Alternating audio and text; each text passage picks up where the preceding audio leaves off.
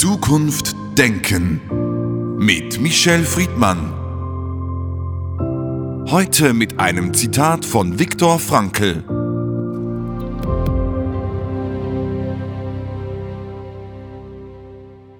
Der Selbstmord ist ein Nein auf die Sinnfrage. Michael Friedmann, in unseren Gesellschaften ist eines der großen Tabus immer gewesen der Selbstmord, der Suizid. Heute wollen wir darüber sprechen, über die verschiedenen Facetten. Sie sind Anwalt, Sie sind Philosoph. Aus rechtlicher Sicht, wie blicken Sie auf den Selbstmord? Also alleine schon die Verwendung, die Sie mit dem Begriff Selbstmord einführen, erlebe ich die alte Welt, die Stigmatisierung, denn der Mord ist eine Straftat, die schlimmste Straftat, die unser Gesetz kennt, mit der längsten Sanktion, nämlich lebenslang Gefängnis. Das ist für den Selbstmörder oder die Selbstmörderin jetzt keine Drohung mehr. Aber die Verwendung des Begriffes ist äh, bereits ein Themenbeginn, den ich streitig stellen möchte. Denn die Autonomie über mein eigenes Leben, und das ist eine der Fragen, die wir bei der Selbsttötung besprechen, würde ja dazu führen, dass ich als autonomer Mensch und das Leben gehört mir, auch das eine These, die streitig ist. Wenn Sie in den Religionen sind, ist Gott, der uns das Leben gegeben hat, die Instanz, die dann entscheidet, wann das Leben zu Ende ist. Aber in meiner Vorstellung der Welt ist mein Leben mein Leben und wie ich es lebe und wie lange ich es lebe als autonomer Mensch ist mein Entscheidungsmonopol, dann handelt es sich auch nicht mehr um straftatlich relevante Themen. Das ist auch in den modernen Staaten längst strafrechtlich nicht mehr ein Diskussionspunkt. Und ich weise nochmal darauf hin, wenn Sie also jemanden bestrafen wollen, müsste das Suizid erfolglos gewesen sein. Und Sie bestrafen also einen Menschen, weil er versucht hat, äh, sein Leben ein Ende zu versetzen. Ich würde sagen, dass wir in dem 21. Jahrhundert, wo ja auch das Leben durch lebensverlängernde Maßnahmen der Medizin, das ist ein Fortschritt, der gleichzeitig ein Fluch sein kann, Menschen zu unwürdigen Lebensbedingungen zwingt, dass wir über viele Dinge neu nachdenken müssen. Aber die philosophische Frage, die ist viel tiefer, weil sie die moralisch-ethische ist, ist das, was wir über Jahrhunderte über die Selbsttötung in Religionen gedacht haben, nämlich dass es eine Erbsünde ist. Ist das eine Zugehensweise, die wir im 21. Jahrhundert noch aufrechterhalten können? Und die wichtigere Frage ist, was bedeutet Autonomie? Und wenn es also das autonome Leben gibt, dann so denke ich, muss man jedenfalls sich der Option, dass ein Mensch aus welchen Gründen auch immer im Vollbesitz seiner geistigen und seelischen Gesundheit aus seinem Leben verabschieden will, in Klammern. Anderes Thema ist eine schwere Depression. Diese Entscheidung ist dann nicht mehr autonom, weil die Depression die Autonomie weggenommen hat, Klammer zu, dann ist dies ein Menschenbild, das im 21. Jahrhundert deutlich mehr Raum haben muss als früher. Es gibt dieses Recht auf Leben und ich möchte Sie nochmals als Anwalt dann doch ansprechen. Gibt es dann dieses Recht auf den Tod? Jedenfalls verstößt man nicht gegen das Recht, wenn man eine Beendigung seines Lebens durchführt. Im Judentum wird das ja immer noch extrem stigmatisiert. Der sich selbst lebensbeendende wird nicht begraben auf dem normalen Friedhof, sondern in der Regel am Rand, an der Wand des Friedhofes, weil das Ende seines Lebens eine religiöse, wenn Sie dann jetzt wieder religiös denken, religiös-rechtliche Tat war, die nicht hingenommen werden will, sondern die sanktioniert wird. Und das Recht sanktioniert. In dem Fall ist es religionsrechtlich. Es gab in den letzten Jahren vermehrt die Debatte zum selbstbestimmten Moment des aus dem Leben scheiden. In der Schweiz hieß das immer Sterbehilfe, in Deutschland ist das verboten, aber dieses Recht auf Tod oder auf Sterben ist doch umstritten. Sie besprechen zwei Punkte in Ihrer Frage. Einerseits das Recht, sein Leben zu beenden. Und dann sprachen sie von der Sterbehilfe. Das ist die Assistenz zum Sterben. Bleiben wir noch mal einen Augenblick beim Grundsätzlichen. Wenn Sie es nicht mehr moralethisch diskutieren wollen, ist es unstreitig, dass ein Mensch sein Leben beenden kann. Wann? Warum und wie ist ausschließlich seine Sache. Es kommen natürlich ethische Fragen hinzu, dass jede Selbsttötung auch Konsequenzen für andere Menschen hat. Die meisten, die zurückbleiben, wie zum Beispiel Partner oder Kinder, entwickeln dann Schuldgefühl. Lag es an mir, dass dieser Mensch den Überlebensinstinkt aufgegeben hat. Es gibt ökonomische Konsequenzen. Äh, Kinder werden alleine gelassen, die oder der Ernährerin ist weg. Also von der Grundsatzfrage, hat der Mensch das Recht, sein Leben zu beenden, glaube ich, sind wir deutlich in das Ja gekommen, aber es hat ein übergroßes Aber. Ihre zweite Frage der assistierten Sterbemethodik betrifft ja eine ganz andere äh, Grundfrage. Da sind Bedingungen angeknüpft, auch in der Schweiz. Wir nennen das die passive Sterbehilfe. Das heißt, dass Menschen für Menschen, die sterben wollen, eine Situation konstruieren, in dem eine würdige Situation entsteht.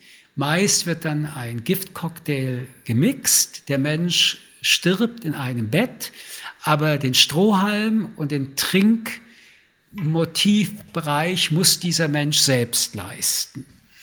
Die passive Sterbehilfe die an solchen sehr strengen Bedingungen eigentlich geknüpft ist, nämlich die Frage, ob der finale Tod durch Krankheit oder anderen Gründen sehr nahe ist, die Frage, dass die Person nach mehreren Prüfungen, was die Entscheidungsfähigkeit angeht, in der Autonomie äh, feststellbar ist, dass sie das kann und die Wiederholung, bis es zu diesem Moment kommt, dass die Sterbehilfe einsetzt, ist wiederum eine ethische Debatte, weil sie diesen Menschen noch einmal äh, Hürden aufbaut. Es reicht also nicht, dass sie auch in der Schweiz sagen, ich habe die Nase voll, das Leben langweilt mich oder welche andere Gründe auch immer, sondern es hat etwas mit Gesundheit, Krankheit und äh, Überprüfung zu tun.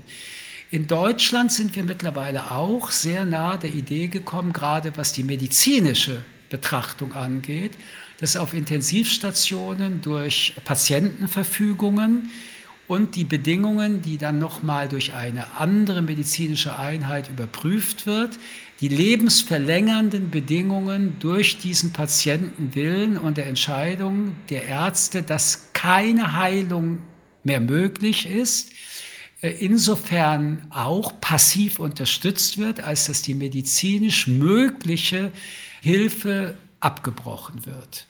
Wir nähern uns auch in Holland diesem Thema, wie ich finde, dann nochmal auf eine sehr neuen Art. Dort werden die Bedingungen runtergeschraubt und das Alter spielt keine Rolle. Also sie müssen nicht sterbenskrank sein und schon bei sehr jungen Menschen, die dieses Bedürfnis haben, wird assistiert.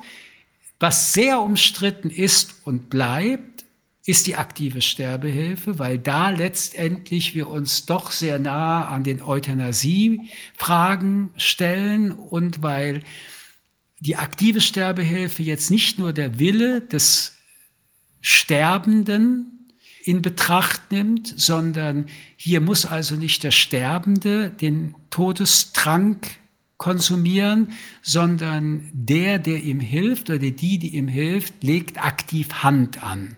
An dem Punkt würde ich auch große Bedenken äußern. Wieso?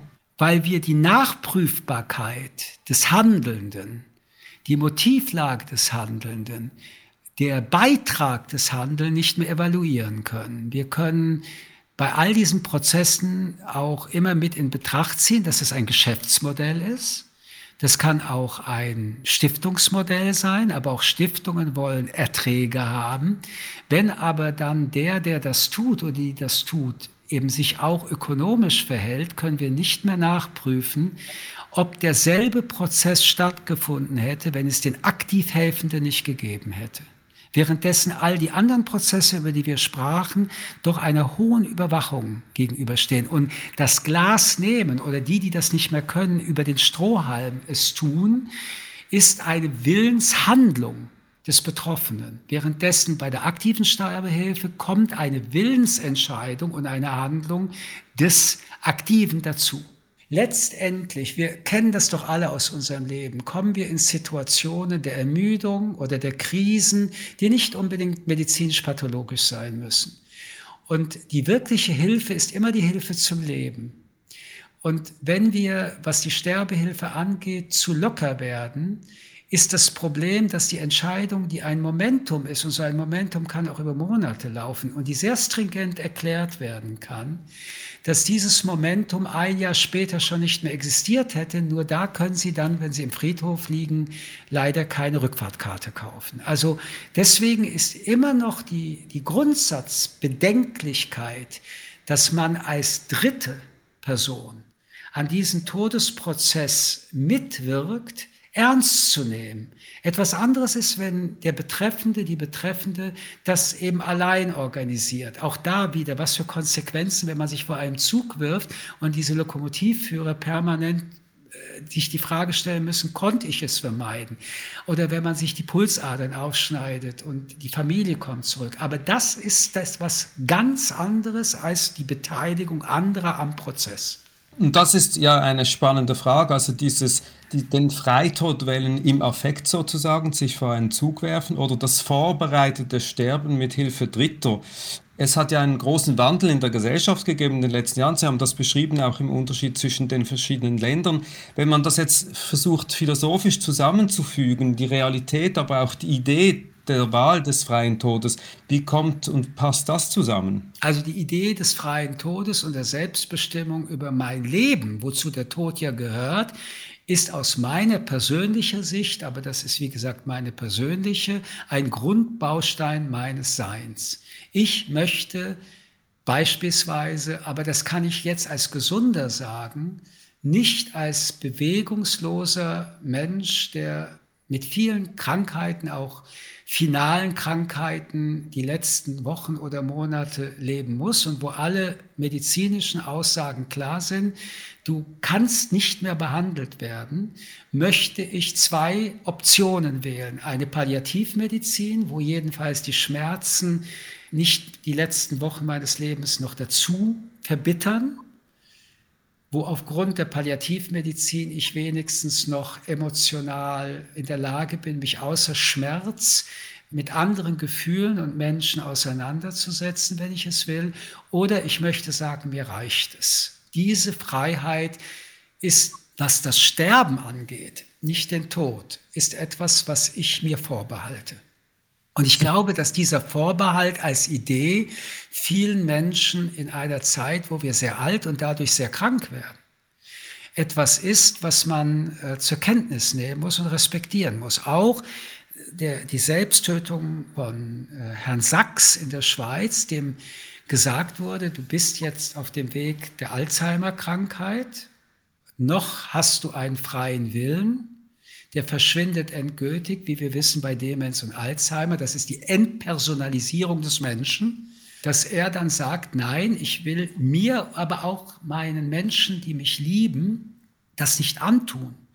Weder ich mir in der Vorstellung, dass ich so ihnen gegenüber bin, auch in der Vorstellung, was für eine Belastung ich bin, ist, wie ich finde, ein Bestandteil eines selbstbestimmten Lebens.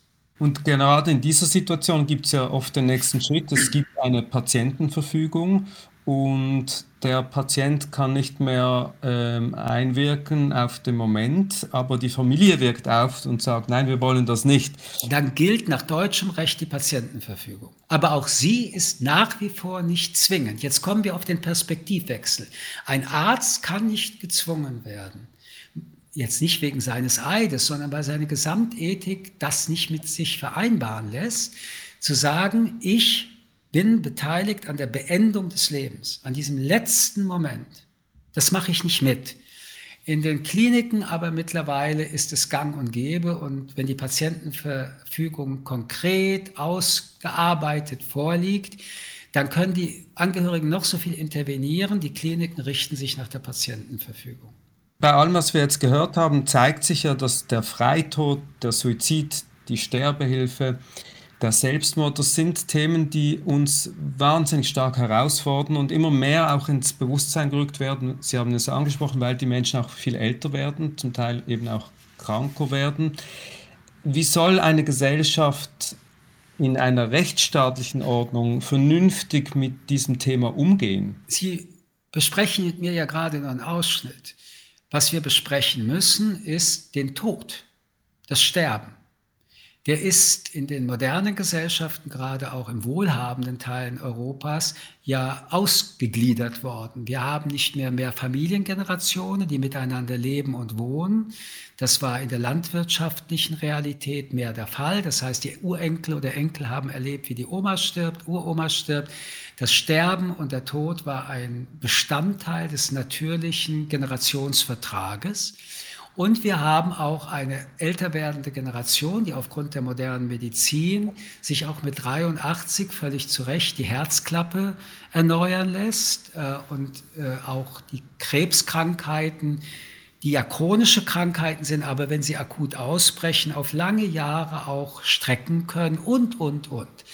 Und mit diesen zwei Punkten alleine nur und ein dritter ist nicht unwichtig, nämlich dass ein nicht geringer Teil der Rentnergeneration auch ökonomisch ganz gut über die Runden kommt, ist die Frage des Todes und des Sterbens äh, outgesourced worden. Und damit haben wir alle, auch ich, Sie, eine äh, deutlich verschobene Wahrnehmung von Sterben und Tod. Dazu kommt, dass der Tod, die Kränkung des Menschen an sich ist, sobald er ein Zeitgefühl bekommt. Die, das Universum ist unendlich und obwohl wir doch die Meisterkreatur sind äh, aller Lebewesen, sind wir nicht in der Lage, anders als alles Endliche, uns aus dieser Endlichkeit zu befreien. Das ist eine furchtbare Kränkung. Und wenn dann die Altersprozesse spürbar, deutlich und sichtbar werden und auch noch in der ökonomischen, kulturellen Gesellschaft mit solche Jahreszahlen wie Rente mit 60, 65 behandelt werden, dann entsteht ein, eine, eine Leere und eine Lücke, die wir nicht besprechen. Und an diesem Punkt, wenn wir das Grundsätzliche zwischen Leben, die Beziehung zwischen Leben, Sterben und Tod nicht besprechen, können wir die Einzelpunkte, über die wir gerade reden, nämlich äh, ein 36-jähriger Mensch will nicht mehr, nicht hinnehmen, weil der Mensch, der seinen Suizid gerade uns angetan hat, uns ja all diese Fragen auf einer ganz anderen Perspektive nochmal auf den Tisch legt. Was ist ein Leben wert? Was ist ein gutes Leben? Wie will ich nicht mehr leben? Ist das Leben die Ultima Ratio? All diese Fragen sind ja, warum hat dieser Mensch das getan? Die Konfrontation auch mit denen, die übrig bleiben und die Freunde, Familie, Angehörige sind. Und die, das, die Reaktion ist eine ablehnende erstmal. Und sie hat auch was, ich sprach schon darüber, mit Schuldgefühlen zu tun. Aber dass ein Mensch aus freiem Willen ein Leben abbricht, entspricht ja auch nicht der Evolution und der Natur. Denn Lebewesen, wie auch der Mensch, haben die Pflicht, ihre Überlebenskategorie in den Vordergrund zu stellen. Und ist das jetzt ein Moment, wo ein Mensch versagt hat? Ist dieser Mensch in Anführungsstrichen nicht normal gewesen?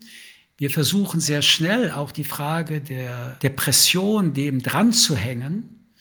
Weil das wäre jetzt noch ein Trost auch für uns zu sagen, er wusste eigentlich nicht, was er tat, dieser Mensch. Aber in Wirklichkeit ist jeder Suizid ein Hinweis darauf, dass wir uns unterkomplex mit uns beschäftigen und den Menschen, mit denen wir leben. Wie willst du leben, wie willst du sterben? Darüber reden wir kaum. Dann gibt es dann auch noch so Aberglauben, wenn ich damit erst anfange, dann werde ich früher sterben. Alles furchtbar banale Entschuldigungsstrategien.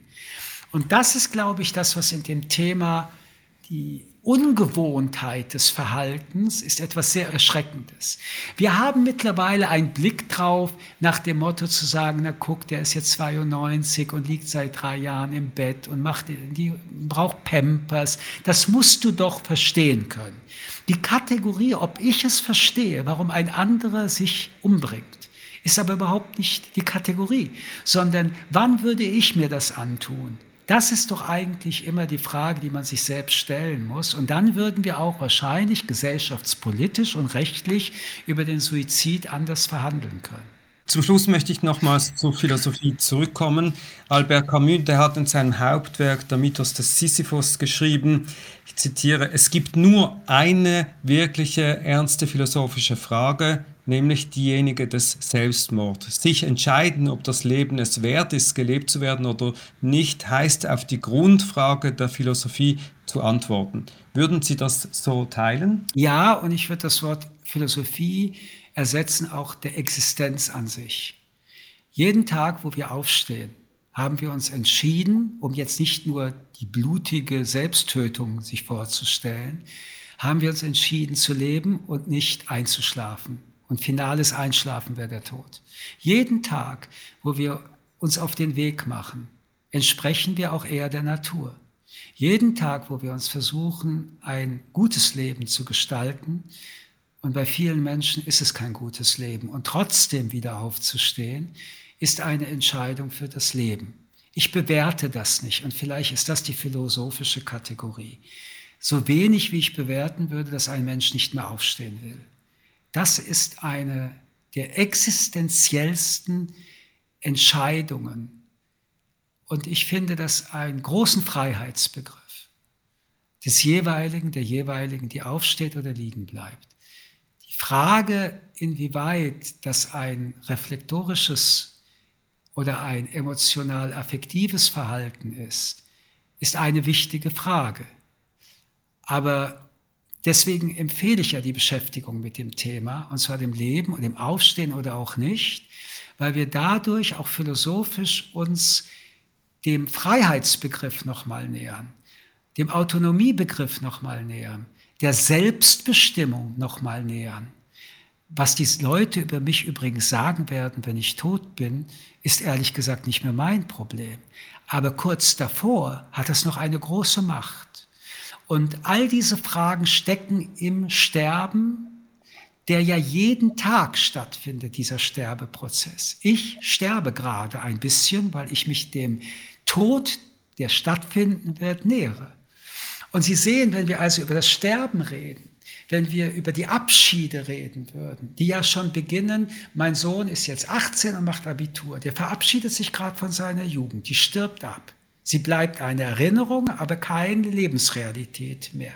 Ich bin Mitte 60. Ich bin jetzt in dem Zustand, den man alt nennen würde. Ich verabschiede mich körperlich, mental, ökonomisch von vielen Optionen wo ich Abschied nehmen muss. Die Frage, ob ich aufstehe in der neuen Situation des alten Menschen und daraus wieder für mich Gestaltung entwickle oder ob ich in dieser Situation sage, so ein Leben interessiert mich nicht mehr. Das ist für mich kein Leben. Das ist etwas, worüber ich dann auch zu entscheiden habe aber ich könnte das mit Ihnen diskutieren und teilen, wenn wir beide uns über den Sinn des Lebens, über das gute Leben, aber auch, auch die Verabschiedung des Lebens mehr individuell und kollektiv halten könnte. Das Tabu des Sterbens führt zu einer Stigmatisierung der Selbsttötung. Michel Friedmann, vielen Dank für das Gespräch. Sehr gerne. Zukunft Denken mit Michel Friedmann.